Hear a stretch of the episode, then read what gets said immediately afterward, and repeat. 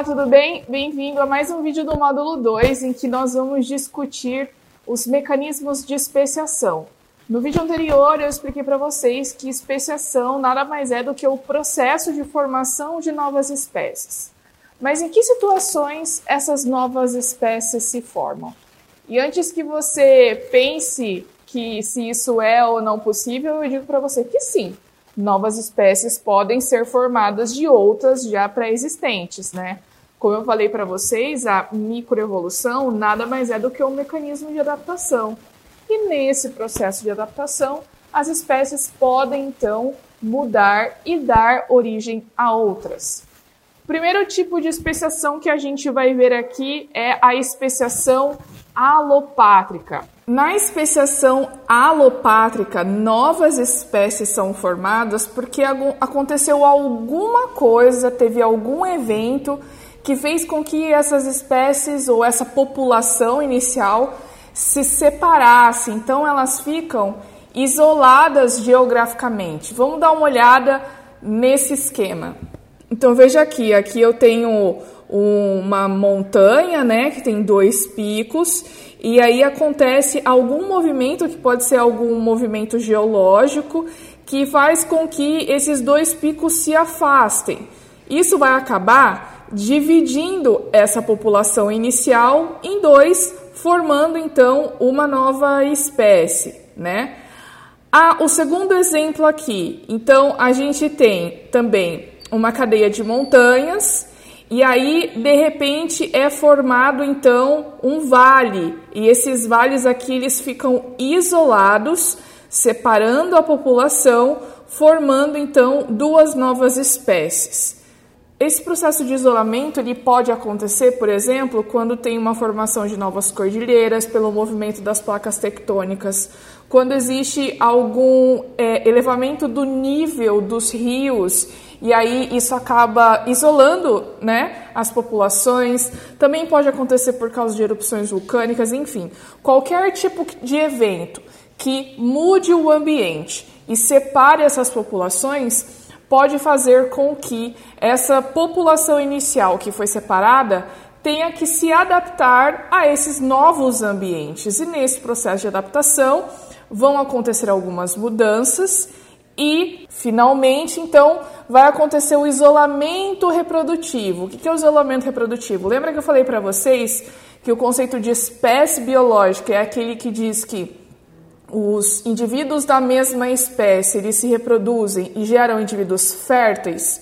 Então, quando acontece o isolamento reprodutivo, isso significa que os indivíduos eles não conseguem mais se cruzar, eles não conseguem, eles não conseguem mais se reproduzir. Então, quando isso acontece, a gente chama de isolamento reprodutivo, resultando então na formação de duas novas espécies. Outro exemplo que eu queria dar para vocês é exatamente a formação de algumas espécies aqui de Galápagos, especialmente as tartarugas, né?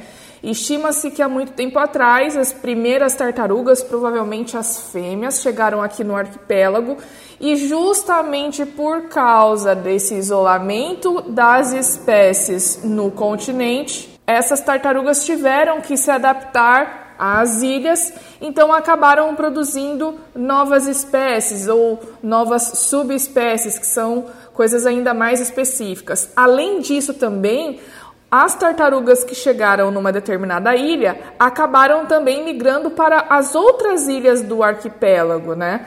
E acabaram, consequentemente, formando novas subespécies. Então, a gente vê que na especiação alopátrica, a questão do isolamento geográfico é realmente essencial e importante, e é isso que separa esse tipo de especiação das outras duas que a gente vai ver agora. Na especiação simpátrica, não existe um isolamento geográfico. Na verdade, o que acontece é um evento de especiação ou a separação de uma espécie inicial formando outras espécies, porque aconteceu também algum tipo de evento, alguma mudança no ambiente em que essa população se dividiu, que alguns indivíduos acabaram indo explorar e desenvolveram outros nichos ecológicos.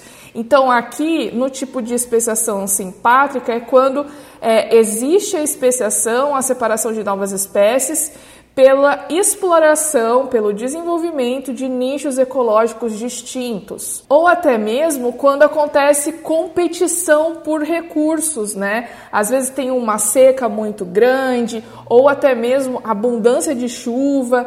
Então, às vezes esses indivíduos eles vão competir pelo mesmo nicho, pelo mesmo habitat, pela mesma fonte de alimento, e isso acaba também fazendo com que haja um, uh, um evento de especiação. Vamos ver agora um exemplo com as iguanas terrestres aqui de Galápagos. Aqui em Galápagos a gente tem algumas espécies de iguanas. A mais famosa é a iguana marinha, aquela negra, mas também tem a iguana terrestre, que é uma mais amarela, e uma iguana rosa, que foi descoberta há pouco tempo atrás e que inclusive está na lista das espécies em risco de extinção, porque tem pouquíssimos indivíduos. O que acontece é que essas iguanas pinks, né, elas são encontradas apenas num vulcão na ilha de Isabela. Então, Provavelmente aí nessa ilha, como não existe aí isolamento geográfico, nenhum rio separando, nenhuma cadeia de montanhas separando, e essas iguanas elas conseguem se movimentar assim normalmente entre os lugares, a explicação para essas espécies diferentes é que elas se formaram de forma simpátrica. Então, os indivíduos acabaram explorando novos nichos, se adaptando a esses nichos ecológicos diferentes e aí então houve a separação dessas espécies. Só uma característica, um ponto aqui importante para você que não lembra o que é nicho ecológico, nicho ecológico é o papel que o indivíduo desenvolve no ecossistema, né? Então é como se fosse a gente, como professor de biologia, fala que é a profissão dele, é onde ele mora, é o que ele come, os hábitos de reprodução, os hábitos de vida, se ele é noturno, se ele é diurno, se ele caça, se ele é parasita, enfim, tudo isso faz parte do nicho ecológico. Não confunde com o habitat, tá bom? O habitat é onde ele mora. Nicho ecológico são todas as relações aí que o indivíduo tem com o ambiente que ele precisa para sobreviver. O último tipo de especiação é a especiação paripátrica. E ela acontece por seleção natural ou outros eventos que também acabam mudando o ambiente. Eu vou dar um exemplo para a gente entender melhor o que é especiação simpátrica. Vamos olhar a imagem. Essas aranhas aqui, vocês conseguem ver pela imagem que elas vivem aqui no arquipélago de Galápagos, né? Então a gente tem aqui as aranhas que vivem na ilha de Santa Cruz, aranhas que vivem na ilha de Santiago, Isabela e San Cristóbal. Agora percebe o seguinte: é, de acordo com esse artigo que, que a gente está referenciando aqui, que a gente usou para dar esse exemplo, são sete espécies de aranhas wolf. Ou seja, elas são classificadas aí em três grupos ecológicos distintos. Uh, Três dessas espécies, das sete, vivem em áreas úmidas e elevadas, áreas que estão aí a mais de 600 metros de altitude e elas vivem é, em arbustos, elas estão até representadas por esse retângulo verde na imagem. Outras três espécies desse grupo vivem em regiões mais baixas, mais, mais áridas, mais secas. Elas são mais claras e elas habitam essas regiões costeiras e uma mata que é mais densa. E ela está representada aqui pelo retângulo amarelo.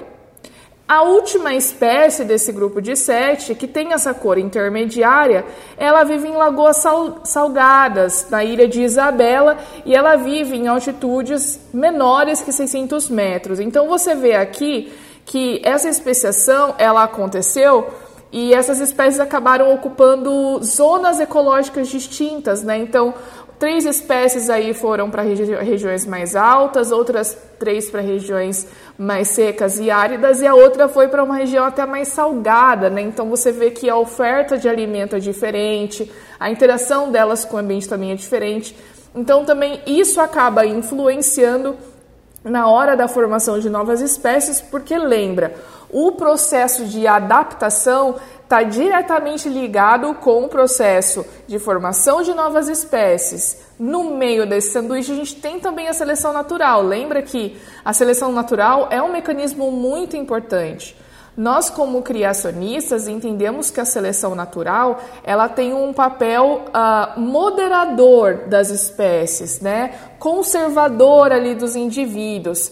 A gente tem até um curso aqui no Adventist Academy, que é Introdução ao Criacionismo, em que eu vou falar dos tipos, eu falei, né? É um curso que está disponível aqui, dos diferentes tipos de criacionismo e lá eu comparo uh, qual é o papel da seleção natural em cada tipo de criacionismo. E nós, como criacionistas bíblicos, a gente acredita que existe seleção natural sim, ela acontece, mas ela não é a principal força que dá origem a novas espécies. Na verdade, ela vai modelar a população, ela vai conservar os indivíduos, eliminando aqueles indivíduos que têm características que não são vantajosas e mantendo as características que são adequadas para aquele ambiente. Então, se alguém te disser que seleção natural não existe, não acredita, tá bom? Porque aí de verdade a gente vai estar negando a ciência. Nós, como criacionistas, não negamos a ciência, pelo contrário, a ciência é uma ferramenta muito importante para dar razão à nossa fé.